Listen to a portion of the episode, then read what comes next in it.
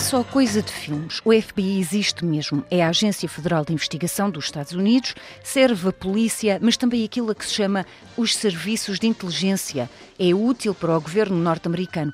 E também há espiões à mistura. As suas investigações são secretas e conseguem encontrar dados em quase todo o lado. O quartel-general é em Washington, tem 56 escritórios locais localizados nas principais cidades de todo o país e 400 agências residentes em cidades mais pequenas. E há também 50 escritórios internacionais, normalmente localizados em embaixadas.